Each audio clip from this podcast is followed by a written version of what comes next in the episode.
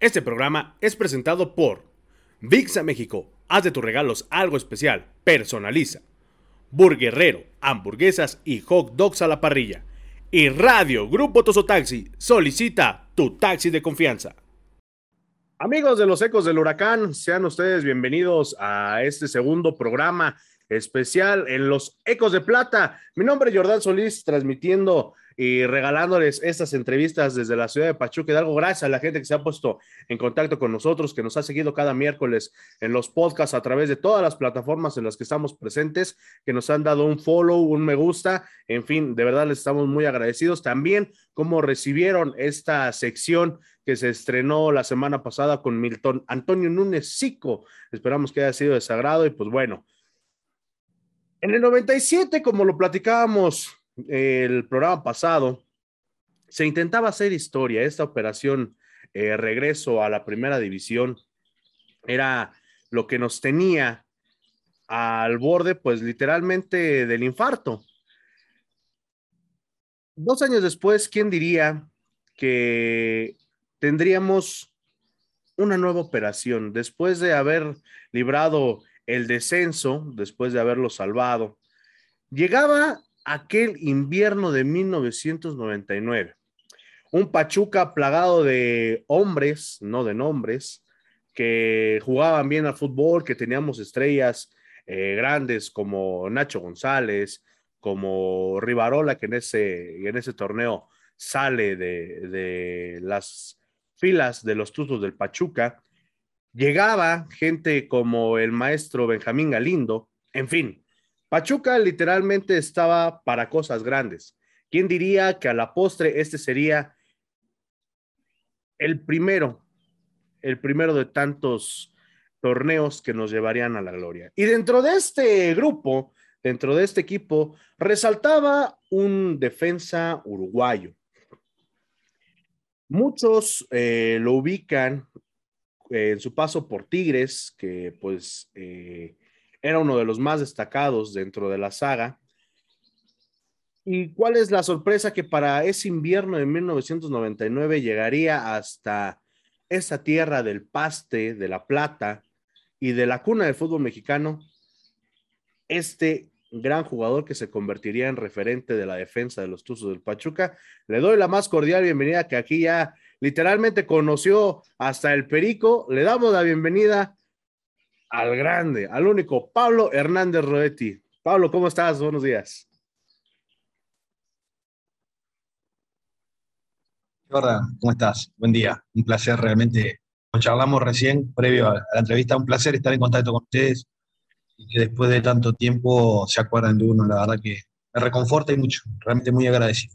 Muchísimas gracias. Le, digo, ahorita, bueno, él, él se encuentra en Uruguay le, decíamos fuera del aire que nos sentimos como enviados este, de guerra, ¿no? Buenos días, México, buenas tardes, Uruguay. Exacto. Así, la diferencia horaria. A, medio es. Para mí no es tanto porque la parte más pesada es para ustedes que más temprano. Pues ya, ya escuchó acá al, personaje que me lo desmañanó, hombre. ¿Ya ve? Venía de la fiesta. Sí, venía, ya ve. No lo, dejan dormir a pobre Pachulo. Sí, no, no, un, saludo al Pachulo que ya, ya se fue a dormir, ya estuvo platicando acá con, con Pablo Hernández, ya, ya, ya se comprometieron algo que no les vamos a decir qué es, pero ya hay un compromiso entre el Pachulo y Pablo Hernández Rodetti, ¿eh? que, se cuiden las primas de no todo el mundo. No, no, no, no ese güey como yo, queda como, usted no se preocupe. Mi querido Pablo, pues bueno, eh, muchas gracias por, por estar aquí en, Los Ecos del Huracán, en esta sección de Los Ecos de Plata. Eh, es un honor para todos los que hacemos este programa que, pues bueno, nos haya concedido unos, unos minutos de, su tiempo.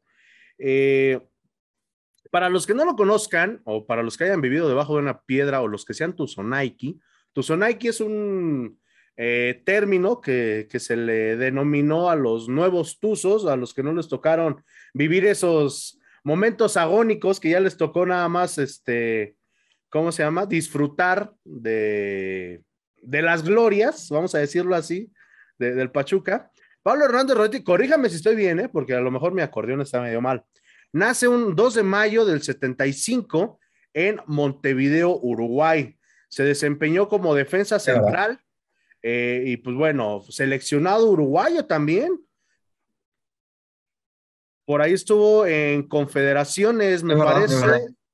Y no recuerdo en qué otro, en qué otro torneo oficial estuvo por ahí participando usted, pero también eh, parte importante, ¿no? De, de la selección, profe.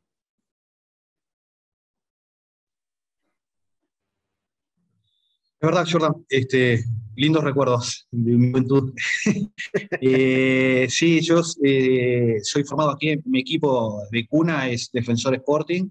Eh, como todos los niños, yo, o, el 90% de la gente acá, yo era hincha de uno de los equipos grandes de acá. Acá tenemos dos equipos grandes, Nacional Peñarol. Yo era hincha de uno, fui a jugar a defensor, hice todas las fuerzas básicas, inferiores que le llamamos acá, hasta debutar en primera división todo el buen trato que me dieron, el cariño que me dieron, la formación, me hizo de que literalmente me hiciera hincha defensor. Hoy digo que soy hincha defensor. Este, y jugué, debuté en primera división en el año 94, con 19 años. Ahí estuve la temporada 95, 96 y 97. En el año 97 disputamos las finales con Peñarol, que perdimos, que fue cuando Peñarol logra el quinquenio. Ese año logra el quinto año consecutivo de ganar el torneo uruguayo. En el medio de eso hubo citaciones a la selección, este, allá en el año 95 fue la primera citación, después eh, estuve todo el año 96 y 97 disputando la eliminatoria de Francia 98. En julio del 97 la Copa América eh, con Uruguay jugamos en Bolivia. Y en diciembre del 97 eh, jugamos la Copa Confederaciones, que es para los campeones de cada una de las confederaciones, que se juega, creo que era la primera edición que se hacía eso en Arabia Saudita. Y Uruguay fue porque era el, el último campeón de América, que fue en el año 95. Y bueno, ese fue mi, última, mi último pasaje por la selección en diciembre, fue en noviembre, diciembre del 97. Cuando termina me regreso para defensor y a los pocos días me sale la oportunidad de integrarme a Tigres y bueno, ahí me fui a Tigres y ahí ya la historia creo que más o menos la conocen. Estuve un año y medio, me regreso para defensor. Y siempre fui a préstamo a Tigres, al igual que a Pachuca luego. Este, pero estuve un año y medio en Tigres, me regreso a defensor y, al cabo de un mes me surge la posibilidad, tenía el ofrecimiento de Pachuca, de Tecos y no recuerdo qué otro equipo era. Me decidí por irme para Pachuca y bueno, y ahí ya la historia más o menos la conoce. Tenemos en la balanza, eh, como bien lo dice, equipos como Tecos, que, en el papel, vamos a decirlo, serían eh, más referentes, vamos a decirlo así, del fútbol mexicano. ¿Qué es lo que hace que usted se enamore o diga, quiero ir a Pachuca? ¿Qué es lo que motivó a Pablo Hernández Rodetti a decir, yo quiero estar en la cuna del fútbol? Bueno, básicamente hubieron dos factores, ¿no? O sea, porque yo venía de Tigres, un equipo que no habíamos tenido buenas temporadas, estuve tres semestres, en ninguno logramos clasificar a, la liguilla. En el primero cumplimos el objetivo de salvarnos del descenso, pero en los siguientes dos semestres eh, se habían traído muchos jugadores de, mucho renombre y ni siquiera habíamos logrado eh, entrar a una liguilla. Entonces, cuando ya eh, definitivamente, bueno, lo charlamos fuera de micrófono, pero cuando ya definitivamente yo sabía que no iba a volver a Tigres por cuestiones políticas, eh, las oportunidades cuando se me da Tecos y Pachuca, Pachuca en ese momento era un equipo muy humilde, no es lo que es hoy día el grupo Pachuca, o sea, todo lo que ha crecido y que realmente me reconforta y mucho, me, deja muy contento que uno de los equipos de mis amores este, esté muy está también. Era un equipo muy humilde Pachuca y, bueno, eh, ante el ofrecimiento ese de Tecos y de Pachuca no fue una cuestión monetaria, sino que hay dos factores me llevaron a, decir eh, el tema de irme para Pachuca. Uno era este, que Pachuca eh, carecía de cierto renombre o, no tenía figuras consolidadas, salvo el caso de Benjamín Galindo, que estaba llegando también a Pachuca en ese momento, pero después en general, todos los que integraban el plantel, eh, el mismo Vasco Aguirre, porque estaba haciendo las primeras armas como entrenador.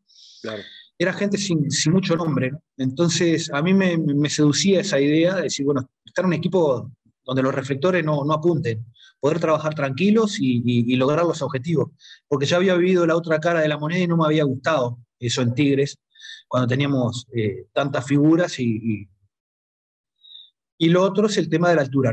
Eh, yo como uruguayo, acá el territorio es a nivel del mar, los uruguayos siempre sufrimos mucho con el tema de la altura. Me pasó en Tigres, cuando estaba en Tigres, que en Tigres no hay altura, en Monterrey, o la altura es mínima, no se siente. Cada vez que viajaba o subía a alguna ciudad con altura a jugar, lo, padecíamos mucho. Y en Pachuca hay, hay, una buena altura, es la segunda ciudad más, más alta del territorio donde se juega el fútbol profesional. La primera es Toluca y luego está Pachuca, o por lo menos en ese momento era así. Entonces yo pensé, dije, bueno, haciendo una buena adaptación, o sea, ya el tema de la altura no lo iba a padecer. Y esas dos cosas me, me llevaron, este, y si se quiere una tercera también, o sea, Pachuca, el objetivo de Pachuca era poder lograr eh, una segunda temporada, o mejor dicho, una tercera temporada consecutiva en Primera División, que hasta ese momento en la historia de Pachuca nunca lo había logrado. Mm, y bueno, después voy a contar algunas anécdotas cuando vengan al caso, pero eh, era una forma de, también quedar en la historia del equipo si se lograba mantener el equipo. Entonces, todo ese cúmulo de cosas me, decidió, me, hizo tomar la decisión de efectivamente ir, para Pachuca. Como bien lo menciona, eh, en ese momento lo platicamos igual fuera del aire. Eh, sale Rivarola de, Pachuca y pues bueno, ahí el Vasco Aguirre estaba buscando la, la oportunidad o más bien eh, un defensa también que pudiera cubrir los, aspectos que también cubría eh, Rivarola. Cuando Pablo Hernández Roetti llega a este equipo, como bien lo dice, un equipo humilde, un equipo con, con corazón que venía de salvarse eh, del descenso un, año antes, más bien de, conseguir su, ascenso, de salvarlo en esa, en esa ocasión. ¿Qué fue lo que les dijo independientemente de eso, ya cuando tenían la permanencia? Eh, ¿Qué fue lo que les dijo tanto Jesús como Andrés para, pues literalmente motivarlos, como bien lo dice y como, como lo hemos dicho siempre, era un Pachuca de hombres, no de nombres. ¿Cuál era la motivación para todos ustedes? Nosotros comenzamos el, torneo, recuerdo el primer partido, fue contra Monterrey, en nuestra casa, en Pachuca. Hidalgo, este, comenzamos el torneo siempre con el objetivo de salvarnos del descenso, porque el equipo se, había salvado la temporada anterior, pero por la cuestión de los porcentajes seguía comprometido para la siguiente temporada. Entonces, siempre a lo largo del torneo, nosotros comenzamos muy bien ese torneo, comenzamos ganando a Monterrey, si mal no recuerdo, el segundo partido eh, fue contra Cruz Azul, eh, eh, en el Azul, también le ganamos a Cruz Azul, que terminamos con nueve hombres, y después tuvimos una serie de, resultados adversos. Este, no quiero recordar mal, pero creo que uno de ellos fue contra Necaxa y otro contra, contra Tecos en nuestra casa. Al hecho es, íbamos siempre con el objetivo siempre de salvarnos del descenso. Y nos venía pasando que nos habíamos hecho muy fuerte en casa, ganábamos los partidos locales y cuando salíamos de visita perdíamos. Entonces eso se, se miraba la tabla de posiciones, que era la que clasificatoria para la liguilla, siempre estábamos por allá por el séptimo, octavo lugar. Siempre manteníamos la posición con ese promedio de ganar en casa y perder afuera, ganar en casa, perder fuera.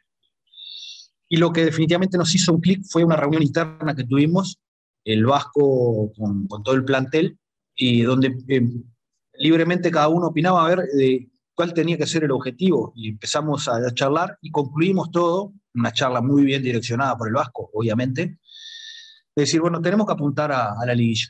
Tenemos que olvidarnos del descenso, apuntar a la liguilla, porque si nosotros apuntamos a la liguilla, nos ponemos como objetivo eso, ya per se, eh, vamos a, si estamos cerca de la liguilla, nos vamos a salvar automáticamente el descenso. Entonces, apuntemos a la liguilla, que si no logramos el objetivo, de, clasificar a la liguilla, el objetivo primario, que era salvarnos del descenso, ya lo vamos a haber conseguido porque vamos a quedar muy cerca. Y ahí empezamos a apuntar. Y en cada partido siempre miramos de reojo la tabla general, más que la del descenso, para ver en qué posición quedábamos y a ver si podíamos tener la posibilidad de la clasificación directa o la repesca, como terminó sucediendo. Pero en los hechos, después, eh, a falta de dos fechas para la finalización del torneo, ya nos habíamos salvado del descenso y ya teníamos este, la liguilla ahí, la puerta. O sea, entramos por el lado de la repesca con Morelia.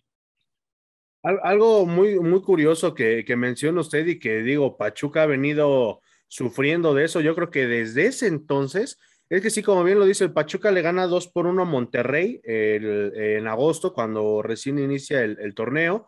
Después le repite la dosis a Cruz Azul. Pierde con Ecaxa, que pierde por goleada en el Estadio Azteca, cuatro goles por uno. Eh, regresa con Tecos, eh, pierde aquí en Pachuca. Eh, el único partido que ganó Pachuca de visita fue contra Santos. Después pierde con Pumas, con Tigres, con Toros Nesa, con Celaya, con Chivas, eh, con Toluca se empata. El primer partido contra Morelia, allá en la repesca, se pierde incluso cuatro goles por dos. Eh, entonces, también habla, ¿no? De, lo que ya se venía arrastrando. Con Toluca se empata allá en, en el Nemesio 10. Con Atlas se pierde en esa semifinal de vuelta. A Pachuca, pues le, le convino haber sacado un dos goles por uno. Y pues bueno, ahora sí que como dirían por ahí, lo, demás es historia, ¿no? Que, Pachuca se corona final contra Cruz Azul. Como bien lo dice, era ese, ese sentimiento, ¿no? De, de por una parte o, mayormente salvarse del descenso. Pero ¿cómo fue cuando les dijeron, oigan muchachos, este sí les recordamos que están jugando también por un título? ¿Cómo les decimos que se acaban de colar al repechaje, cabrón? Bueno, todos los partidos que vos mencionás, Jordan, y por eso te digo que guardo un cariño muy grande porque los recuerdo clarito todos los partidos, inclusive los del torneo regular. El día que nos comimos la goleada con Necaxa en el Azteca, este, creo que fue 4-1 finalmente. Eh, era un día de lluvia, por ejemplo, y recuerdo bien clarito, aparte jugaba Aguinaga en Necaxa, Necaxa tenía un lindo equipo. Este, jugaba Sague, ¿no? Creo que igual, el Team Delgado. exacto. Y no era para un 4 1 si analizabas el partido propiamente era para un empate o inclusive irnos arriba nosotros ganando. Sin embargo, por eso porque es fútbol, este, en jugadas puntuales cometimos errores y chau, se, perdió el partido. Lo mismo nos pasó con Tecos acá de local, inclusive terminamos con un hombre menos empujando a Teco y metiéndolo debajo de su arco. Y no se nos dieron los resultados, pero era una cosa buena de que cuando perdíamos no era porque el rival era superior, era simplemente por desatenciones puntuales o fallos eh, puntuales en alguna jugada. Entonces, el nivel nuestro, estábamos bien físicamente, el profe Ipata muy bien trabajado, sabíamos lo que queríamos, jugábamos a, algo bien definido, éramos un equipo muy aguerrido, eh, porque la característica nuestra era estar siempre encima del rival, entonces sabíamos que podíamos, podíamos perder con cualquiera, como perdimos, y podíamos ganarle a cualquiera. Y así fue como llegamos a, la repesca con Morelia, de hecho, y esto podría ser una de las anécdotas que podría contar, el partido que perdemos con Morelia, porque primero jugamos de, el partido de ida allá en Morelia, el partido ese lo perdimos eh, nosotros, los jugadores dentro del campo, con la decisión que tomamos. Ese partido empezamos nosotros perdiendo 1 a 0, 2 a 0. En determinado momento nos pusimos, pusimos el pie en el acelerador, nos pusimos 2-1 y 2-2. Y ahí fue cuando nos miramos nosotros dentro del campo y dijimos, ¿qué hacemos? Con este resultado es bueno, vamos para Pachuca, con un empate estamos adentro, o inclusive en Pachuca nos tenemos fe para pasarles por arriba, inclusive ganarles. Dijimos, no, vamos a ganarle la casa de ellos. Y ahí pusimos el pie en el acelerador y fuimos para adelante y nos, nos casaron en dos goles sí, puntuales, dos, dos, jugadas. En una de ellas hay una falla mía que no llegó a barrer, creo que fue en el tercer gol. Este, y nos vinimos para casa con un sabor amargo. Por ir para adelante, terminamos dos goles abajo y comprometida la, clasificación a la liguilla. ¿Qué les dijeron? ¿Qué les dijeron en ese entonces? Oiga, así como es don Jesús Martínez, digo, ¿cuántas este, maldiciones no ha de haber proliferado cuando estaba el partido en la bolsa, no? Para nada, para nada, porque ya el solo hecho de haber salvado el descenso eh, eh, era, algo que quedaba, en la historia de Pachuca porque era eh, la tercera temporada que se iba a jugar consecutiva en primera división cuando Pachuca nunca lo había logrado en la historia. Bueno, ni que hablar pasar una repesca. Pachuca nunca había ido una repesca y menos entrar a la liguilla. Y cuando se nos da ese resultado amargo, nos miramos entre nosotros y dijimos, a, Morelia le, ganamos en casa. Tiene que ser por dos goles. Bueno, hay que poner el pie en el acelerador y darle desde el primer minuto, presionarlos, ponerlos bajo el, arco de ellos. El arquero comiso sabíamos que iba a ser mucho tiempo, un arquero que tiene mucha experiencia, maneja muy bien los tiempos. Bueno, no importa, tenemos que sobreponernos a todo eso. Y así llegamos al partido de vuelta y bueno, a los, creo que fue a los ocho minutos o nueve minutos, Gabriel Caballero hace el primer gol y dijimos, ya está, los tenemos. Y el desaliento empezó a medida que empiezan a pasar los minutos y terminamos el primer tiempo. Cuando terminamos el primer tiempo sin haber podido convertir el segundo gol, nos miramos y dijimos, bueno, nos quedan 45. Y fueron esas las palabras del Vasco en el entretiempo. Muchacho, tranquilo porque estamos en promedio. Tenemos que hacer dos goles, un gol por tiempo. En el primer tiempo ya hicimos un gol, nos falta el del segundo. Y así fuimos. Y bueno, después durante todo el partido no lo pudimos convertir, no lo pudimos convertir hasta que el córner es en la hora, la peina, no sé quién es, Hueso Glaría o Bernal. No, no, pero Bernal entra por el segundo y hace el Ah, gol. ok, sí, sí, sí. Pero alguien, no recuerdo si fue Hueso Glaría o quién, en el primer palo la peina y entra Bernal y lo define en el segundo. Y bueno, ahí sí era un manicomio el estadio. ¿no? Sí, li- literal, digo, yo recuerdo vagamente esas, esa, ¿cómo se llama? Esa, esa tarde, esa tarde de, de domingo aquí en el Estadio Hidalgo. Ahorita le, le doy bien el dato de quién fue el desgraciado que la, pe- que la peinó primero. Eh, de hecho, por aquí ando viendo el, el- el monitor. Me parece que es, ah, caray, Gabriel Caballero, uno de ellos. Ah, creo que sí es, eh, creo que sí es Gabriel Caballero o es Laría, no, no alcanzo a distinguir bien, pero sí estaban por ahí al primer palo. De hecho, usted entra por el balón eh, de- después de ese gol y pues bueno, todo el mundo se va a, a festejar con, con Marcelino Bernal. Ya tenían historia, que, que fue lo que usted nos, mencionaba, mantenerse eh, por un año eh, aquí en, en el máximo circuito. Ya tenían más historia después de, de esta, pues sí, de esta clasificación ya literalmente la liguilla, porque pues bueno, la repesca no se, no se considera liguilla porque apenas vas a ver si, si, si entras. Pero, ¿qué fue lo que pasó por su mente sabiendo que ya tenían lo, que les había pedido Andrés Fassi, eh, lo que les había pedido Jesús Martínez? ¿Qué pasaba por su mente ya cuando sabían que iban a entrar a la liguilla y sobre todo que se iban a enfrentar a un rival tan difícil como lo era el Toluca? La verdad, eh, como todas las mejores cosas que suceden en la vida, suceden casi sin uno proponérselas. Este, nosotros entramos a la liguilla y ya era ganancia todo para nosotros. Y dijimos, acá no tenemos nada para perder, vamos para adelante, con todo. Sabemos que le podemos ganar a cualquiera y si cometemos errores podemos perder con cualquiera. Íbamos contra el último campeón, creo que era Toluca, eh, no, había salido eh, primero en la general, Toluca creo Ujú. que era, Ujú. íbamos a jugar con Toluca y bueno, fuimos definitivamente a eso, o sea, en casa a, a ganar, que ganamos de vuelta con un gol de Marcelino Bernal de córner y sabíamos que iba a ser fea allá en Toluca, porque Toluca siempre de local se hace muy fuerte. Y así fuimos, con tranquilidad, la, la tensión justa, como tiene que tener uno cuando juega cosas importantes, estar tenso, pero que eso no te juegue una mala pasada, que te, baja el rendimiento en la medida justa. Y así llegamos allá y empezamos ganando y bueno, después Toluca descuenta, se nos pone eh, en pista cuando nos empata y bueno, quedaban unos minutos que esos minutos realmente fueron tensos. Esos últimos cuatro o cinco minutos donde estábamos ya empatados con el marcador, este, realmente la tensión era grande porque sabíamos que si recibíamos un gol quedábamos fuera de- de- del avance de la liga. Y así, así suce- sucedió. Y de hecho recuerdo que cuando terminó el, el partido que estábamos todos muy felices, este, pero muy felices pero con calma. Y el Vasco lo dijo, en algún comentario que, que le hizo a los demás, no sé a quién fue que le dijo, los veo bien a los muchachos. Este, están contentos, pero tampoco desbordantes, porque saben que ahora pasamos el siguiente paso y ahora vamos por atrás. Y así fue, se fueron sucediendo casi que naturalmente las etapas, ¿no? O sea, eh, nos proponíamos avanzar paso a paso y eso era lo que íbamos haciendo sin la, sin la presión que puede tener un equipo grande, porque Pachuca no lo era en ese momento, este, de, de tener que avanzar y sabiendo que todo lo que venía era ganancia. Y así sucedió.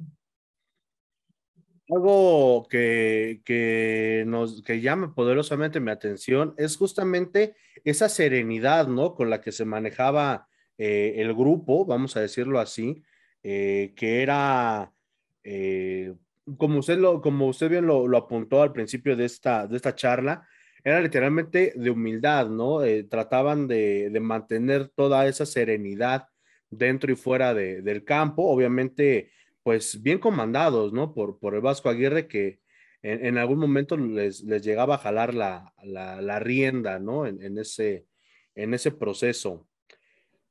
eliminan al superlíder, al temible Toluca de los noventas, de inicios de los 2000, que lo había ganado eh, pues, prácticamente todo lo que se podía ganar con, con el Ojitos Mesa. Lo recordábamos hace 15 días cuando era el, partido contra, contra Toluca. Bueno, eh, eh, cuando se está grabando esto es unos días, dos días antes del duelo contra Toluca y justamente apenas revivíamos también el partido previo a contra Toluca en una jornada 17 eh, en ese invierno del 99, ¿no? Antes de, pues bueno, llenarnos de, de algarabía con esta, con esta liguilla.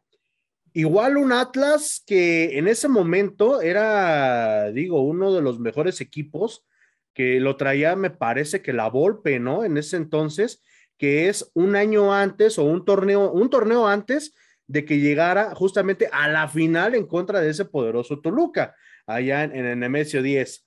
Algo insólito para la gente de Pachuca. Yo recuerdo, y, se lo hablo desde la perspectiva, yo un pequeño de apenas unos escasos eh, cinco o seis años. Yo, yo lo vivía con, con mi papá, eh, lo veía ilusionado, motivado, que como que decía, como usted lo dice, historia ya la hicimos, no tenemos nada que perder. Eh, si nos elimina Atlas, pues bueno, llegamos a una semifinal después de haber librado el, el, el, descenso. Si pasamos, pues bueno, qué mejor, ¿no? La gente en Pachuca jamás se imaginaba que un equipo, como bien lo dice usted, humilde, de, un pueblito, como nos dicen muchos, este, muchos aficionados, incluso todavía, ah, eh, que pudiera haber llegado tan lejos. ¿Cuál era la Biblia? ¿Cuál, era la conexión con esa afición en ese momento? Bueno, era mucha, ¿no? Porque ya te digo, lo mismo que sentían en las gradas, por ahí la gente, la parcialidad, era lo mismo que sentíamos nosotros dentro del campo no, teníamos estrellas. Es verdad que tuvimos rendimientos muy altos en la liguilla, sobre todo el de Pablo Hernán Gómez, que fue figura fundamental. En el, por lo pronto en la, en la llave con, con Atlas fue fundamental, Pablo Hernán. Y, por ejemplo, el caso de Nacho González también tuvo una gran liguilla en el arco. Pero después en general era un rendimiento muy parejo todos, este, con niveles no superlativos, pero sí buenos o muy buenos y, y siempre parejo. Y eso era lo que nos hacía a nosotros ilusionar con decir, bueno, pasamos. Este, por ejemplo, con Atlas, nosotros sabíamos que era un equipo, como eh, siempre fue en la historia Atlas, equipo joven, muy dinámico, con buen trato de balón, pero que nosotros nos teníamos que sobreponer a eso, ¿de qué manera? Presionando, imponiendo eh, personalidad y, y, bueno, y, tratando de jugar en la medida que se pudiera. Pero lo principal era no dejarlo jugar a ellos, presionarlo y sobre todo en nuestra, nuestra casa, que iba a ser el primer partido, este, eh, estar encima de ellos. Y bueno, eso fue lo que hicimos. Este, y tuvimos, ya te digo, en el partido de ida, que fue en el Hidalgo, tuvimos un desempeño exuberante de Pablo Hernán, que eh, hizo los dos goles, creo que fue. Pablo Hernán, y bueno, con eso nos abrió una esperanza muy grande para el segundo partido, a, pesar que sabíamos que allá en, en, el Jalisco iba a ser jodida la mano, de hecho lo fue, a los 20 minutos nos hacen el gol, y ahí tuvimos que soportar el resto del partido, este, como fuera, que no, que no entrara la pelota en nuestra portería, pero sí íbamos muy ilusionados y con muchas ganas. Nosotros sabíamos entre nosotros que si nos aplicábamos y, y, éramos solidarios como fuimos durante todo el torneo, este, nos podíamos llevar cualquier llave. 16 de diciembre de 1999. Marcaba el final de un milenio, ya estaba cerca la llegada del año 2000. Llegaba la ilusión con este Pachuca que pues vino literalmente de la nada y se le acuñó bien el término del caballo negro, dentro de la liguilla, que nadie daba un peso por él, que eliminó al superlíder, que eliminó a uno de los equipos referentes en ese entonces, como lo era el Atlas de Guadalajara. Y ese 19 de diciembre del 99 en el Estadio Hidalgo, si mal no recuerdo, eran por ahí de las 8 de la noche. Le digo porque me tocó ir, afortunadamente, con, con mi señor padre. Un estadio lleno, muchos con las caras pintadas, las banderas ondeando, mucha gente de Cruz Azul, también hay que, hay que decirlo, eso siempre, siempre sucede con, con este tipo de, equipos populares, pero teníamos una cita con la historia, la primer final en 100 años, en 99 años de, de los Tuzos del Pachuca, contra un equipo grande, contra un equipo popular dentro de nuestro país, con un equipo que, como usted lo dice ahora, carece mucho de ello, que un equipo que tenía literalmente huevos para, para salir y partírsela en el campo, se les veía la alegría a ustedes, profe, a, a todos los que ingresaban por ese túnel largo. Primero, platíquenos cómo era la vibra en ese, en ese momento. Usted remóntese a, a esa noche del 16 de diciembre. ¿Cómo era? Sabemos, digo, para la gente que, que, no es de aquí de Pachuca, para la gente que no ha tenido la oportunidad de, de pasar, ahorita, pues digo, es un, un, túnel del tiempo literalmente, pero antes era solamente unas paredes, cabrón, nada más se veía la, la luz al final del túnel. Sí. ¿Cómo, era, ¿Cómo era ese sentimiento, ese nerviosismo de antes de salir a, a enfrentar esa final de ida? Pues? Sí, sí, es así, pues lo recordás bien porque era, era el túnel totalmente de cemento, no es como está hoy día con la galería de imágenes, etc. Y bueno, una, una tensión, ¿no? O sea, la tensión y uno tiene que poder, como jugador, poder calibrar este, el estado óptimo, ¿no? Porque si uno se pasa, puede cometer una locura dentro del campo o jugar el partido antes en eh, la cabeza y con eso disminuir el rendimiento o tener problemas físicos después durante el partido estábamos tensos todos, con la ilusión y contentos por la distancia en la que estábamos. De hecho, hago un, abro un paréntesis para una broma que nosotros recurrentemente hacíamos en el vestuario, y decir, qué lástima que estas finales no las estamos jugando en el segundo semestre, porque ahí es cuando tenemos que renovar los contratos todos. Entonces dijimos, qué lástima que se nos da esto ahora. O sea, este, de la otra manera podríamos pelearle a Jesús algún peso más para, para el contrato. Pero bueno, fuimos a esa final. Esa final, salvo el partido de ida con Morelia en la repesca, fue el único partido que nosotros comenzamos la serie perdiendo. Que arranca, con, comienza ganando Cruz Azul. Que en el resto de la, de la liguilla siempre comenzamos ganando nosotros, después nos empataron, nos damos vuelta, etc. Ese es el primer partido que comenzamos perdiendo en la final contra Cruz Azul. Este, fue una sensación nueva, pero nos miramos entre nosotros y dijimos, tenemos que seguir como estamos y seguimos, y ahí fue que le dimos vuelta al partido. Y después allá en la hora casi nos empata Cruz Azul, que nos quedó un gusto muy, muy amargo, porque sabíamos que nosotros, si, no te digo que éramos especialistas, pero sí nos manejábamos muy bien con mantener los partidos cerrados. Uh -huh. Nosotros íbamos al partido de vuelta con un gol de ventaja, sabíamos que nosotros sabíamos más o menos mantener los partidos cerrados y teníamos arriba gente muy rápida que, que hacía diferencia y que de contragolpe podíamos hacerle daño. Pero bueno, nos fuimos con la llave empatada allá y, y, sabíamos que los primeros minutos después en la vuelta, allá en el azul, iban a ser muy, muy complicados porque nos iban a presionar con todo el, problema que, bueno, ahora Cruz Azul este, logró el título, pero Cruz Azul venía con muchos años de, sin lograr el título y la presión iba a estar al lado de ellos y nos iban a presionar a meter dentro pero bueno, pero el partido, de, ya te digo, el partido de ida, este, nos quedamos, cuando terminó el partido fue un gusto amargo, porque después de haber dado vuelta al resultado, en la hora nos empatan. Bueno, hay que preparar el segundo partido, soportar los primeros 20, 25 minutos que Cruz Azul no, nos iba a presionar y, bueno, fue lo que hicimos. En el medio hubo una charla, la charla previa del partido allá en, el Azul, donde fue más emotiva que otra cosa, donde se, creo que se encaró muy bien por parte del cuerpo técnico lo, el preámbulo de lo que se hizo. Por, si querés, este, después de la próxima pregunta te, te, comento lo, de qué se trató. Este, se hizo una charla motivacional donde intervinieron los familiares de todos y cada uno de los jugadores. Ese 16 de diciembre, eh, como les, les comento a todos los ciberescuchas, primero, eh, Cruz Azul, como bien lo menciona el profe Roetti, eh, se pone adelante con un gol de Piñeiro al minuto 22, pero poco les duró el gusto porque el Hueso Hablaría al minuto literalmente le, le empata el partido a, Cruz Azul. Pachuca trata de, de defenderse, de atacar, de, salir eh, jugando, de generarle un juego a, Cruz Azul. Y pues a la postre, como, como bien lo menciona, al, antes de que termine el primer tiempo, si mal no recuerdo, el Hueso Blaría mete el, segundo gol que a muchos nos llenó de, de, mucha tranquilidad, profe. ¿Por qué? Porque los veíamos inspirados, los veíamos conectados, tanto como usted lo dice, la afición, el, el, el equipo. Pero benditos sean los últimos minutos que a Pachuca siempre le juegan chuequísimo y antes de que, de que el árbitro, eh, si mal no recuerdo, fue Antonio Marrufo eh, en esa ocasión, el, árbitro central.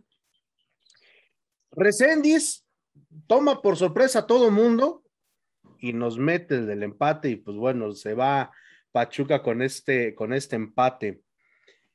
Ahora sí, platíquenos, ¿cómo fue la motivación? Algo que, algo que tiene el Grupo Pachuca, yo creo que desde ese momento lo, adoptó bien, que a algunos desgraciados no les ha servido de ni más, saludos, ya saben ustedes quién son, este, fue involucrar también a la familia, ¿no? Pachuca siempre eh, se caracterizó por crear literalmente una familia, una sinergia junto con jugadores, con seres queridos. Eh, ¿Cómo fue esa, esa charla, profe? ¿Qué, ¿Qué, fue lo que se dijeron? Y yo creo que fue muy bien encarada, eh, por costumbre y por, o sea, es algo que hacen todos los cuerpos técnicos, todos los, equipos que previo a cada partido se dan las charlas técnicas, donde se para el equipo, eh, cómo se va a jugar, quiénes son los que van a comenzar a iniciar jugando, que ya se entrenan la semana, recordar lo que se trabajó en la semana. Ahí no había mucho tiempo, porque entre un partido y otro había cuatro días, no había tiempo para trabajar, simplemente para recuperar las pelotas quietas, eh, etcétera.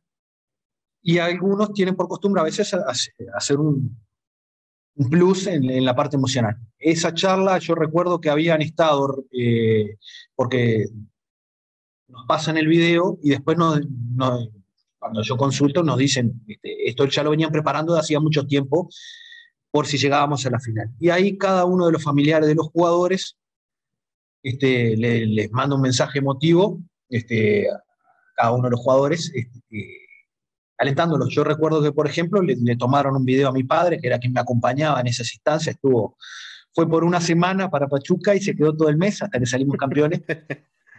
Este, y tiene un mensaje de mi padre, bueno, y así cada uno de los familiares le fueron infundiendo ánimo y, suerte y las mejores vibras a cada uno de los, de los componentes.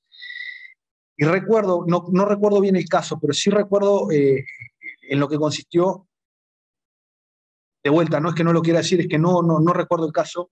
Recuerdo que eh, una de las imágenes, cuando, porque eran imágenes y videos grabados para todos y para cada uno de los jugadores que estábamos. No solamente los 11 que iniciaban, sino los suplentes, quienes no estaban en el banco de suplentes, para todos. Y hubo un caso de un niño que estaba chiquito, eh, se me pone la piel de gallina.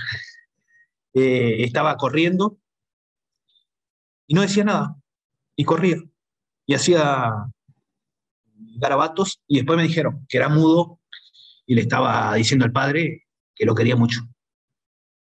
Bueno, nos fuimos para el azul, imagina, a quererlos comer crudos a los rivales, casi como ir a pelear a los leones a la arena allá en Roma. Y bueno, con esa voluntad llegamos y realmente sirvió hoy de mucho. Así es, 19 de diciembre.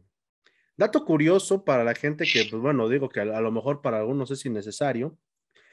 Como les decía, un yo de 5 o 6 años, por haberse ido al partido de ida, por haber gritado como loco, por haber estado emocionado con, con el Pachuca de sus amores, pasa y resulta que a los dos días al güey de mí le da una bronquitis, pero bien severa.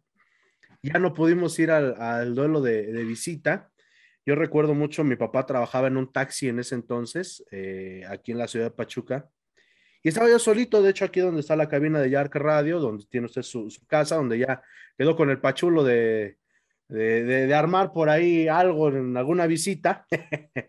Eh, un, pequeño cuarto de, de 3x4, una cama individual, una televisión de 15 pulgadas con esas grandotas de cinescopio.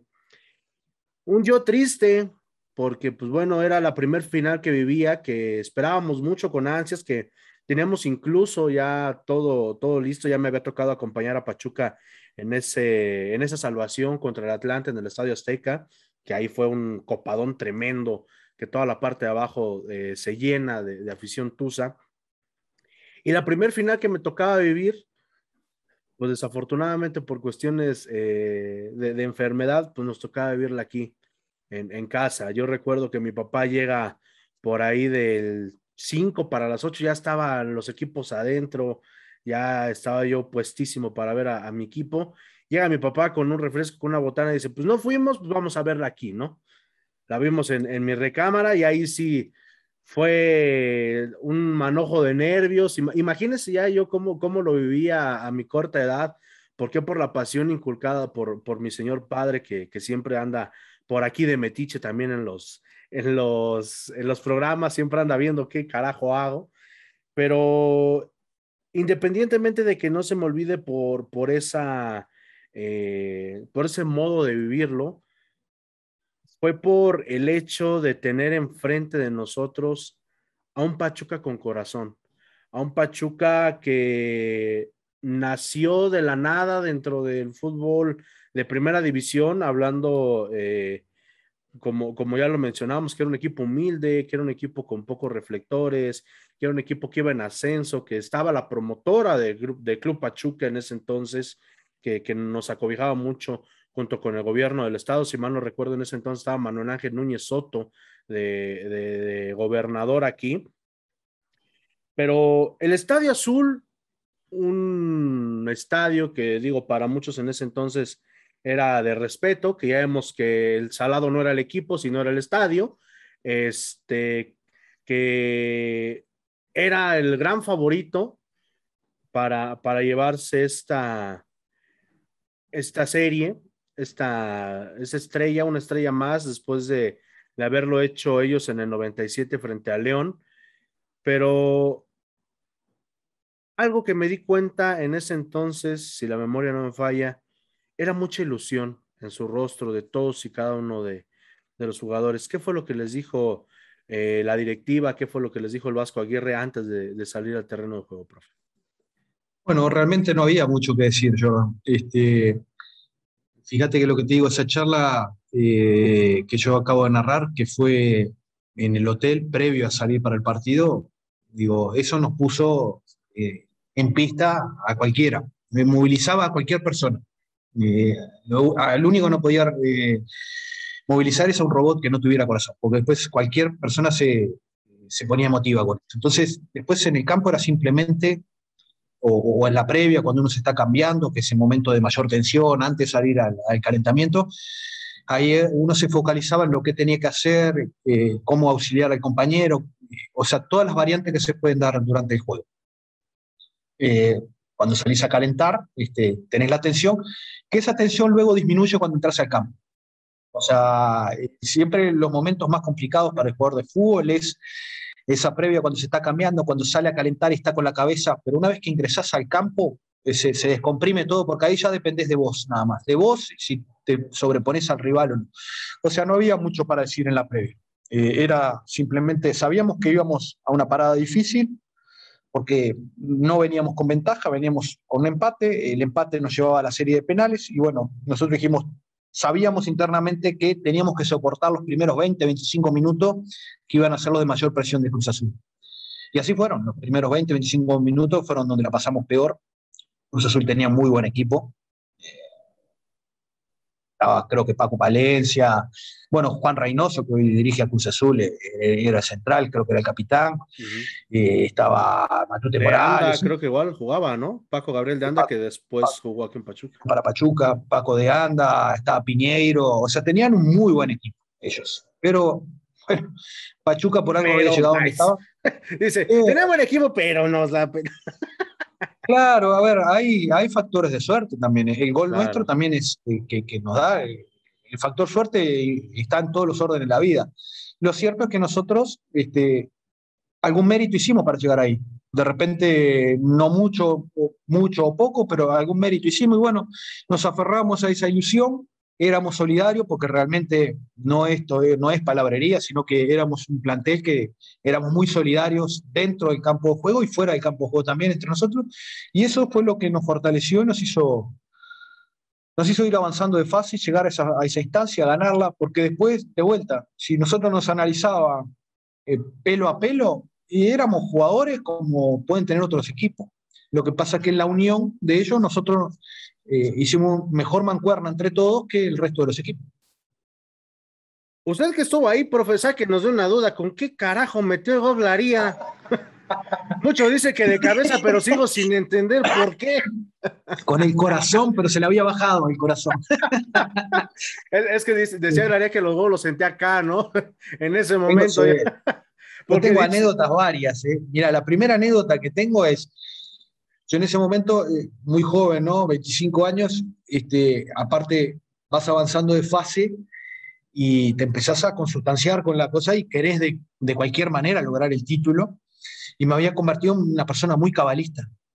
Y hacía todos los días lo mismo este, todos los días lo mismo, se aparecía un robot, iba al baño a las mismas horas, cuando íbamos a entrenar allá arriba del cerro, miraba siempre para la, cruz cuando iba de pasar, o sea, una locura, me había convertido en cualquier cosa. Y una de esas cábalas era, yo le, te acabo de comentar, de que mi padre me fue a acompañar al principio cuando iba a comenzar la repesca, y a medida que íbamos avanzando de fase iba corriendo el vuelo de regreso, y así se quedó un mes. Y en, en, en diciembre, en Pachuca hace frío, mi padre tenía una campera de corderito, de, jean, pero por dentro corderito. Y bueno, allá los muchachos que lo querían mucho porque hacíamos bromas, todo, le dijeron, querés usar siempre la misma campera y no la podés lavar. Y había quedado esa cábala. Entonces no le dejábamos lavar la campera a mi padre. Y mi padre dice, déjeme lavar la campera, no puedo andar mugriento así. Fue la racha no, esta cosa. Eh, es por el bien de la causa. Vos tenés que sumarte al bien de la causa y no lo podés lavar.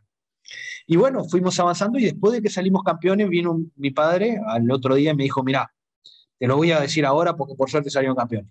Yo la campera la lavé, Pablo, no podía aguantar más. Claro, la había lavado, no me quiso decir nada, porque si llegábamos a perder y me decía, eso lo mataba. Pero bueno, sí, sí, sí. por suerte salió bien. Eh, exactamente, pues salió bien. Y, qué bueno que, que, esto salió ya después, ¿no? Que a lo mejor muchos ni se enteraron que su papá lavó la campera. No, nadie, nadie me lo dijo. Mira, yo te voy a confesar, yo no me gusta andar así mugriento, yo la tuve que lavar. No te dije nada porque si no ustedes me iban a rezongar, pero bueno, está. Sí, sí, sí. No, y, y, los sudamericanos, bueno, hablando en términos generales, son muy cabalísticos. Yo me he dado cuenta que, por ejemplo, yo, yo no, no, recuerdo si fue Franco Jara en, en, esa obtención del título del 2016, que decía que él no se cortaba las uñas hasta que eh, si salían campeones, pues ya después se las cortaba. Este otro que decía que no se cambiaba las calcetas, que usó las mismas calcetas en toda la, la, la serie. Eh, en fin, mu muchas cábalas. Eh, en, esta, en esta cuestión, pues bueno, ahí, ahí, ya vimos que hasta su Yo, por ejemplo, en, esa, en esa serie eh, fui muy cabalista. Por ejemplo, Ramón Estrella, que nos, nos hacía los masajes, yo siempre a la misma hora me tenía que hacer el masaje y siempre al mismo tiempo. No, no le dejaba ni que fuera un minuto más ni un minuto menos. y así lo iba, o sea, era todo de vuelta. El objetivo era ese y uno se aferraba a cualquier ilusión y lo que es la mente humana, ¿no? El poder de la mente humana de aferrarse a cosas así sean banales para tratar de conseguir un objetivo. Usted menciona que, que se iban a entrenar, se iban a, entrenar eh, al estado de revolución, si mal no recuerdo, y pasó algo que ya nos decía que este Pachuca tenía algo. No usted recuerde, eh, me parece que fue Laría, no recuerdo a quién, a quién le lanza el, el taco, el, el, el tenis, zapato, zapatilla, pero en una de las paredes del Estadio Revolución, no sé si usted se, se recuerde de eso, se formó la imagen de una virgen eh, en este, justamente en este impacto que tiene el, la zapatilla con la, con la pared. Este Pachuca ya tenía algo, ¿no? Puede ser, Jordan. Yo eh, esa anécdota, sinceramente, no, no la recuerdo. Recuerdo un montón de otras anécdotas, pero esa se me escapa, te pido la disculpa del caso, pero no... no. Le, vamos, le, vamos a, recordar la memoria, por, por, ahí le estaré enviando esa fotografía, por aquí tenemos esa revista justamente de, de cómo se forma y creo que ahí viene contada esa anécdota y si no ya le, contaremos al, al autor, vamos a decirlo así, de esa, de esa fechoría, eh, de, que nos, de que nos platique, porque le digo, e, ese Pachuca ya tenía algo, ese Pachuca eh, no sé si Jesús haya hecho pacto con el diablo o con quién, pero ese, Pachuca desde, el momento uno sabíamos que, tenía algo. Después de que salen campeones, y digo, después de haber metido la pata, que no fue en el siguiente torneo cuando les toca renovar, sino fue uno antes, ¿qué es lo que les dice Jesús Martínez? Pero te cuento cuando fue el gol, ¿no? O sea, estaba jugando, JJ estaba jugando por el, por el lateral izquierdo. Y bueno, lo que es estar enfocado hasta en el más mínimo detalle dentro del campo, ¿no? Cuando hace el gol, es una pelota que corto, yo creo que la mitad de la cancha, la, eh, la juego este, para la izquierda, de ahí la, derivan hacia la derecha, que Marco Garcés eh, desborda y tira al centro y entra a Glaría y bueno, lo hace con, con esa parte, hace el gol.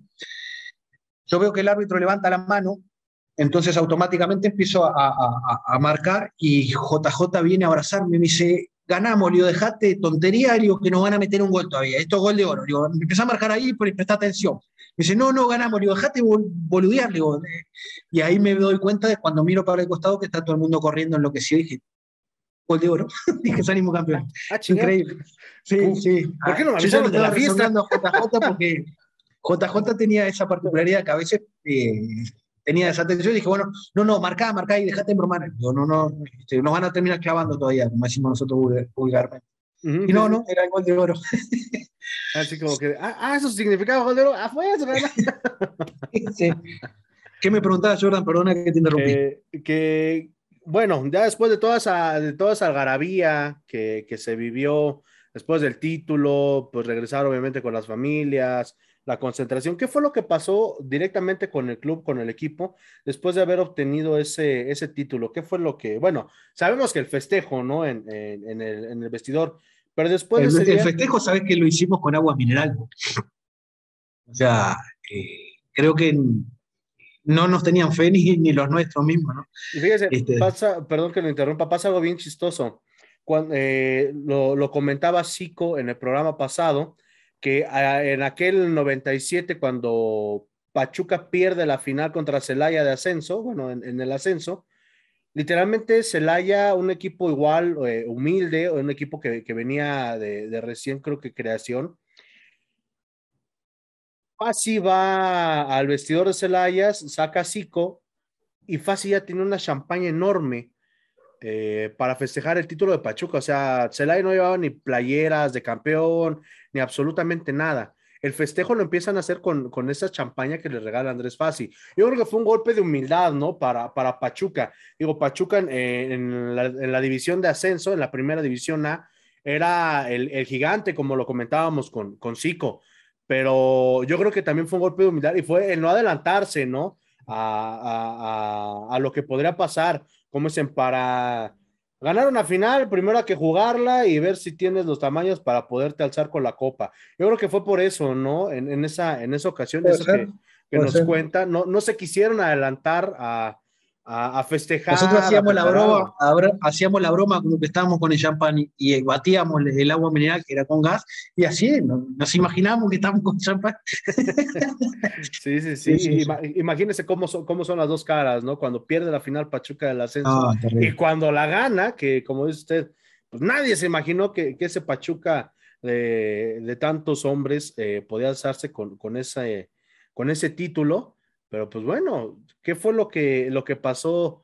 Eh, pues no sé, les dieron días de vacaciones, ¿cómo fue la última? Bueno, nos regresamos, nos regresamos en el Omnio, porque eso fue en, el DF, ¿no? En el Estadio Azul. Sí, sí me valió madre la bronquitis, yo sí me fui a festejar el título del Pachuca, yo eso sí me acuerdo, me dijo, le digo a papá, le digo, no me interesa, yo quiero ir a festejar, y mi papá me, me llevó, porque incluso eh, en el Estadio Hidalgo se habían puesto pantallas, se habían puesto pantallas gigantes, se había llenado la cabecera norte, eh, y me parece que detrás de donde estaban las bancas con, con algunas pantallas para poder ver ahí el, el, partido de la final. Creo que igual en el reloj monumental se habían puesto algunas pantallas, si no, no, no recuerdo bien, pero yo sí le dije a papá, le digo, ¿sabes qué? Contra viento y marea, así me, me muera yo, yo quiero ir a celebrar el, el título porque se había anunciado que ustedes venían a, aquí al, al, estadio y sí, obviamente fue el primero que entra, Obviamente fue el Pachus, que, que próximamente ya también tendremos al buen, al buen gordo, que le, que le, mando un beso y un abrazo al buen Héctor. Pronto ya, lo tendremos aquí, que nos platique cómo era. Por, qué ese tipo es un bromista de primera? No sé si, si con ustedes también les tocó el desgraciado que Sí, con Pacho, hasta hoy tengo amistad, sí, Pacho, nos alegraba el día a todos. Sí, sí. ¿Cómo, fue el, trayecto? Bueno, eh, de, ya todo lo que... Todo lo que no festejamos en el vestuario de, ida para allá, este, en el ómnibus lo fuimos festejando, ¿no? O sea, estoy hablando de bebida, lo que sea, y, en el ómnibus nos llevan al estadio, ya nos, eh, nos, comunicaron de que estaba la gente esperando hacernos para festejar juntos, la, recibirnos y poder dar la vuelta ahí en el estadio, fue lo que hicimos. Fue lo que hicimos este, en el estadio, no, no fue tampoco tan larga porque era un día, al otro día era un día laboral, la gente tenía que trabajar. Y bueno, al otro día eh, descansamos, eh, yo recuerdo que hubo algunas entrevistas, no, no recuerdo pues, si fue ESPN o quién, este, que comentaron del título, sacaron la noticia en forma internacional de, de quién había salido campeón en México, etc. Y a los dos días nos fuimos de vacaciones. Nos fuimos de vacaciones, creo que tuvimos pocos días, no sé si fue una semana u ocho días, algo así, porque los demás equipos ya estaban en preparación para el inicio del, del, torneo de verano. Sí, porque empezaba a principios del mes de enero, ¿no? Por ahí del 6, 7 de, enero del Es que de, cuando volvimos de las vacaciones estuvimos para entrenar, creo que fueron 10 días, 12 días y más nada, ¿no? Este, no pudimos hacer pretemporada, obviamente, nada, y arrancamos el torneo. Y el torneo, bueno, que no se arrancó bien, en lo personal después tuve una lesión, me tuve que este, quedar nueve, nueve semanas fuera del, equipo por, la lesión, etc. Pero sí, básicamente este, cada uno después este, nos fuimos a nuestro lugar de origen. Yo me, vine para Uruguay, estuve unos días, después regresé para la siguiente temporada a Pachuca. Este, festejos normales, o sea, este, medidos, podríamos adjetivarlo de esa manera. Verano del 2000, como bien lo dice, inicia, iniciamos perdiendo. Yo siempre digo, iniciamos, me, decía o me dice mucha gente, dice, ¿por qué dices, este, ganamos, perdimos? Pues, cabrón, yo también juego. Si, vieras cómo sufro, si vieras cómo sufro cada que juega mi equipo, iniciamos perdiendo con Monterrey, creo que 2-1, ahí en la Sultana del Norte. Eh, y eso porque fue unos días después de, mi cumpleaños, eh, no, no, tampoco pudimos viajar por cuestiones económicas. Viene contra Cruz Azul eh, aquí en, en, el Hidalgo, se gana, si mal no recuerdo, 3-2, se va con Necaxa y vuelve a perder 4-0 Pachuca, después se viene una seguidilla de empates, si mal no recuerdo, que se rompe eh, justamente aquí en, el Hidalgo contra, contra Tigres.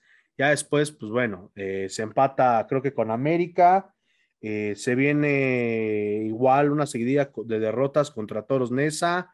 Creo que el único partido que se gana fue de local contra Celaya y, contra Chivas. contra Chivas creo que. Contra Chivas también se ganó. Contra Chivas, también se ganó 2-0. Ese, fue eh, contra, no sé, no recuerdo si fue contra Celaya, contra Chivas fue mi regreso luego de la, de la fractura. Eh, ese lo recuerdo porque creo que ganamos 2-0. exactamente, fue, si fue 2-0, fue contra Chivas, porque contra Celaya, ah, no, también con Celaya se ganó 2-0. Sí, si mal no recuerdo, también con Celaya se ganó 2-0. Bueno, entonces eh, ahí queda la, duda, eh, ¿cuándo, fue su regreso? Eh, usted lo menciona, eh, hay una, una, lesión, es lo que lo deja fuera de, las canchas un ratito. Platíquenos cómo fue ese momento de la lesión para la gente que, pues bueno, es tu zona. Sí, comienza el torneo de verano, el primer partido con Monterrey, ese partido yo lo juego, que perdimos allá en Monterrey, y comenzamos ganando y nos dieron vuelta el partido.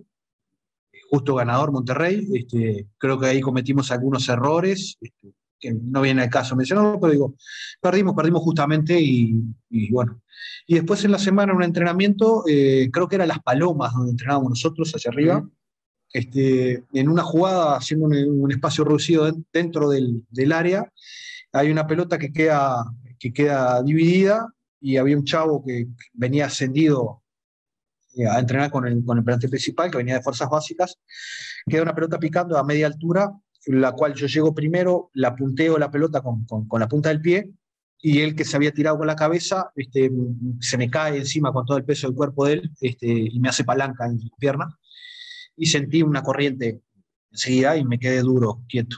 y yo tenía por costumbre hacer muchas bromas con Nacho González, el arquero, con quien compartíamos habitación cada vez que concentrábamos. Y él me empezó a hacer bromas, a hacer bromas, a hacer bromas, este, dale, levantate. Y yo me había quedado quieto, duro. Entonces le pedí al doctor que viniera y, el doctor, cuando viene, me toca, me dice, levantate que está fracturado.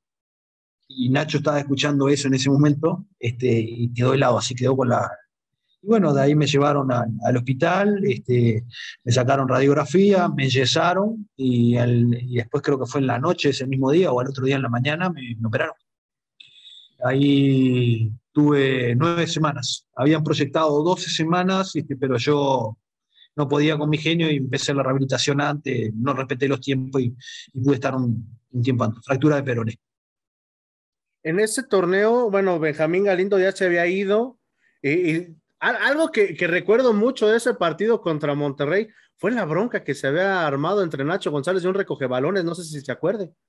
Sí, sí, sí, sí, lo recuerdo clarito porque eh, el chavo de ellos, no, no tan chavo, pero chavo al fin, este, estuvo, después de que íbamos perdiendo nosotros, tomándonos el pelo, ¿no? No, no, no alcanzándonos el balón, cuando la pelota se iba afuera por detrás del arco, Nacho la iba a buscar y él le hacía, le amagaba con la pelota y se la quedaba o se la tiraba para un costado. Y Nacho es muy calentón, es muy sanguíneo, como, como, como yo, por ejemplo. O sea, en general los sudamericanos somos así, somos muy sanguíneos. Y Nacho lo que se lo quería comer en dos panes. Y bueno, cuando antes de que termine el partido, Nacho me cuenta después que lo venía relojeando y él estaba detrás del arco, el chavo, y se empezó a ir por el costado y Nacho lo venía, lo venía mirando y cuando pita el árbitro ya lo ve que está llegando ya a la esquina y Nacho sale corriendo a buscarlo y el chavo se mete por el túnel y Nacho atrás de él, ¿no? Y bueno, eh, ahí yo intenté con el árbitro, con, creo, no me acuerdo quién era, si era Gaso, quién, quién era el árbitro, o era Marrufo, no, no me acuerdo quién era el árbitro. Creo que era Gaso, creo que era Gaso. Era, era Gaso. bueno, este, eh, yo intento desviarle la atención para que él no vea la escena, porque Nacho estaba entrando al túnel y aparte Nacho está gigante, ¿no? O sea, enojado, Nacho había que parar. se, veía a kilómetros, Nacho, era un ropero, literalmente, como decimos aquí, grandote, de, de, buen físico. Sí, tal cual. Y, este, aparte se vestía de negro siempre, con, con, ese pants y ese, esa, este... Siempre de pantalón Exacto, no, pues se veía a leguas, cabrón, parecía guarura. sí, tal cual, era, era, era gigante. Este, y bueno, intenté desviar la atención. Este, y no sé si llegó a ver algo, no sé si después de ese partido lo suspendieron a Nacho, no, no, no, no, no recuerdo bien eso. Pero sí, sí, me acuerdo de la bronca, sí, porque Nacho se lo quería comer. Ah, pues es que cualquiera, ¿no? Dijo, y, más con el, con el marcador adverso, pues bueno, lo, lo que uno le urge es, es, es, meterle. Y pues bueno, eh, ¿Cómo es que ustedes, bueno, en ese torneo para, para el olvido, creo que se consiguieron 16 o 17 puntos? Muy que, mal, que, que, no, que en ese entonces Pachuca eh, era de los primeros o de los pocos equipos que era campeón y no lograba eh, clasificar a la liguilla un torneo, un torneo después. Eh, pero, pues bueno, un, un torneo para, para el olvido para... Usted estuvo hasta, ¿qué año? Hasta el finales de 2001, ¿no? Creo. Pachuca. Ajá. No, en Pachuca estuve ese semestre que culmina ahí el torneo y ahí ya me regreso para defensor. Ya nunca más después volver. ¿Por qué ya no renueva con Pachuca, profe? Bueno, las razones verdaderas debería preguntársela a Jesús o a Andrés, ¿no? que son los que saben. Ciertamente, yo tengo una hipótesis, pero no sé si, nunca la voy a poder corroborar. O para mí fueron temas extra fútbol. No me digas que fue lo mismo que en Tigres, ¿eh? porque ahora sí los cachó. No, no, no, no, no, bronca dentro del vestuario no teníamos, no, al contrario, el grupo era muy unido. No, no, estos fueron cuestiones de contratistas. Yo tenía un representante con el cual me desligué, el cual trabajaba con Carlos Hurtado, ahí en, mm, no, ya con eso nos dijo todo, ya, ya con eso nos dijo todo. ¿eh? y, este, y estaban buscando la, eh, tenían la intención de que, me, eh, que Pachuca me comprara la, carta a defensor. Y yo, las palabras textuales mías a Jesús le dije, no es necesario que compre la carta. O sea, puede volver a, hacer un préstamo, desembolsa menos dinero y yo quedo satisfecho también. O sea, renovar el préstamo y ya está. Con eso se ahorra dinero. Y esas fueron las últimas palabras mías con Jesús, porque después no, nunca más tuve noticia de ello. Este, la lástima, me hubiera gustado estando. Eh, Mi intención era continuar, De, hecho, bueno, usted está, está un año aquí en Pachuca, eh, se viene lo de su, lesión, pero literalmente igual era una referencia dentro de, la defensa de, Pachuca. Y pues bueno, desafortunadamente, como bien lo dice, eh, malos manejos, vamos a decirlo así, que usted, pues bueno, ya, ya no, no renueva contrato con, con los Tuzos de, del Pachuca. Eh, pues bueno, eh, termina su, paso por, por el cuadro blanquiazul. Profe, platíquenos eh, ya casi para terminar esta charla, que ya, ya llevamos buen ratito, ya está perdida la noción del tiempo. Tranquilo, yo estoy a discusión completamente. ¿Cuál es la, una de las anécdotas más, bueno, las más bonitas ya nos las contó, que fue eso de, su papá, pero dentro de todo esto, ¿cuál fue la más graciosa que usted le tocó vivir aquí en, Pachuca? La más graciosa. No sé si son tan graciosas, hay algunas graciosas, pues, este, pero que uno puede decir eh, a Nacho González, yo con Nacho tenía, tenía eh, mucha, mucha afinidad porque era con quien compartía habitación, como te decía, ¿no? Y Nacho le tenía, así como lo ves, grande, le tenía pánico a las agujas, le tiene pánico a las agujas. Y por ejemplo, una, eh, una vez que lo tuvieron que inyectar a él, este, yo estaba operado, este, fue en el segundo torneo, estaba operado y andaba con las muletas, y Nacho González este, le tenía pánico a las agujas y aparte es, muy cabalista él también. Es de esos cabalistas que no quiere que lo toquen con la, con la muleta porque dice que le da mala suerte. Y bueno, que era lo que hacía yo, iba a tocarlo con la muleta. lo, peor, de todo es que me lo imaginé corriendo así de, de brinquito. ¡Eh, ah, y entonces ese día estaba en la sanidad Nacho y lo iban a inyectar y realmente él se ponía muy, muy nervioso, pasaba muy mal con, cuando lo, iban a inyectar, una simple inyección intramuscular, nada más. Y este, yo iba simplemente a molestarlo con las muletas y me acuerdo que vino vino y me dio un abrazo y decía gracias por acompañarme en este momento. fue, menos el, dolor, ¿no? Yo qué sé, hubieran, sí, varias, no sé si son muy graciosas. Pablo Hernán Gómez, por ejemplo, que, me, que en paz descanse, Pablito, que muy querido. La familia también. Este, me quemó los zapatos de entrenamiento. ¿Por qué siempre le queman los mil zapatos a la gente? También Zico nos dijo que el Cuchillo Herrera le quemaba los zapatos. ¿Qué tiene contra los zapatos los jugadores de fútbol, carajo? Yo tenía unos, eh, unos botines de entrenar este, muy, muy viejos, pero que me quedaban muy cómodo y me sentía muy cómodo y siempre me bromaban, vos no, no podés entrenar con esto. Y un día, no sé realmente quién fue, me dijeron después que fue Pablo Hernán, los puso en la ducha, les echó alcohol y los prendió fuego. O sea, después no los podía usar más. sí, sí, sí, sí. Hubieron lindas anécdotas, fue una muy linda época. La verdad, yo siempre agradecido con todos ustedes que me la hagan recordar.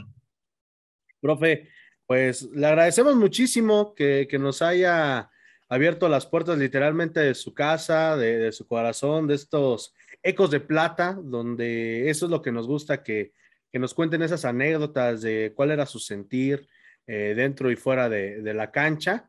Eh, algo más que, le guste eh, decir o, comentar antes de, pues bueno, de terminar este programa. No, no, yo sinceramente lo digo y no es, no estoy, no estoy mintiendo en absolutamente nada. Realmente estoy muy agradecido con todos ustedes, no solamente con Pachuca, con Tigres también.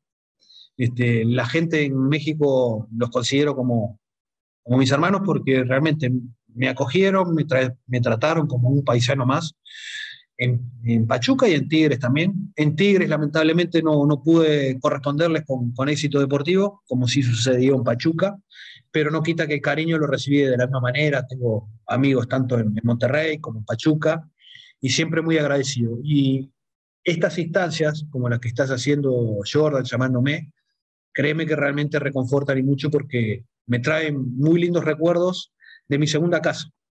mi primera casa Uruguay, deportivamente defensor. Este, mi segunda casa es Pachuca y Tigres en México. Yo no tuve un gran recorrido, eh, no jugué en Europa, este, me hubiera encantado, pero no, lo hice, jugué Uruguay, México y Brasil. Y estos recuerdos, este, no solamente por el éxito deportivo, sino sobre todo por el cariño de la gente, realmente hacen bien al alma. Es una caricia al alma. Y, este, y estoy muy agradecido con todos ustedes. Realmente créanme que es así. Perfecto, profe. Le agradecemos mucho que, que nos haya dado este, este espacio, estos, estos minutos, tanto dentro y fuera del aire. Créame que fueron eh, excepcionales. Ya por ahí tiene un, un, compromiso con cierto personaje por acá. Ya... Sí, sí. Digo, eso no la palabra. Sí, no, no, pero fíjese, ahí, ahí se pudo usted deslindar porque no quedó grabado, entonces, este, pues ahí ya, ya no tendrá con qué ampararse. Si no íbamos preso varios, ¿no? Sí, no, no, deje de eso. No, no, salimos o no regresamos a nuestras casas, imagínese. Profe, le agradecemos muchísimo que. Gracias, Jordan, gracias. de verdad, muchas gracias. y pasé muy bien. No, y, imagínense nosotros cómo, cómo, no, cómo nos la pasamos. Muchísimas gracias a todos y cada uno de los que nos acompañó en estos Ecos de Plata. Recuerden, este programa es patrocinado por VIXA México. Haz de tus regalos algo especial, personaliza. Burguerrero, hamburguesas y hot dogs a la parrilla y Radio Grupo Toso Taxi. Solicita tu taxi de confianza. Esta fue una producción de Yark Radio. Recuerda seguirnos todos los miércoles en nuestro podcast, analizando y comentando el desempeño de los Tuzos del Pachuca, que en esta jornada van a visitar el día de hoy a las Chivas Rayadas del Guadalajara, hablando de equipos populares y también de esta historia que se cuenta. ¿Qué pesará más, ser el equipo de México o ser el equipo de mexicanos? Ahí se los dejamos a ustedes que, que respondan esa pregunta. Muchísimas gracias. Esta fue una producción de Yarg Radio. Nos vemos la próxima semana con un invitado especial. Hace una semana les adelantamos quién era nuestro invitado, pero creo que esta semana vale la pena quedarnos un poquito en misterio. Ustedes, ustedes barajen, ¿quién podría ser quien esté aquí en los Ecos de Plata la próxima semana? Muchísimas gracias. Nos vemos y escuchamos. Hasta la próxima. Este programa es presentado por VIXA México. Haz de tus regalos algo especial. Personaliza. Burguerrero, hamburguesas y hot dogs a la parrilla. Y Radio Grupo Toso Taxi solicita tu taxi de confianza.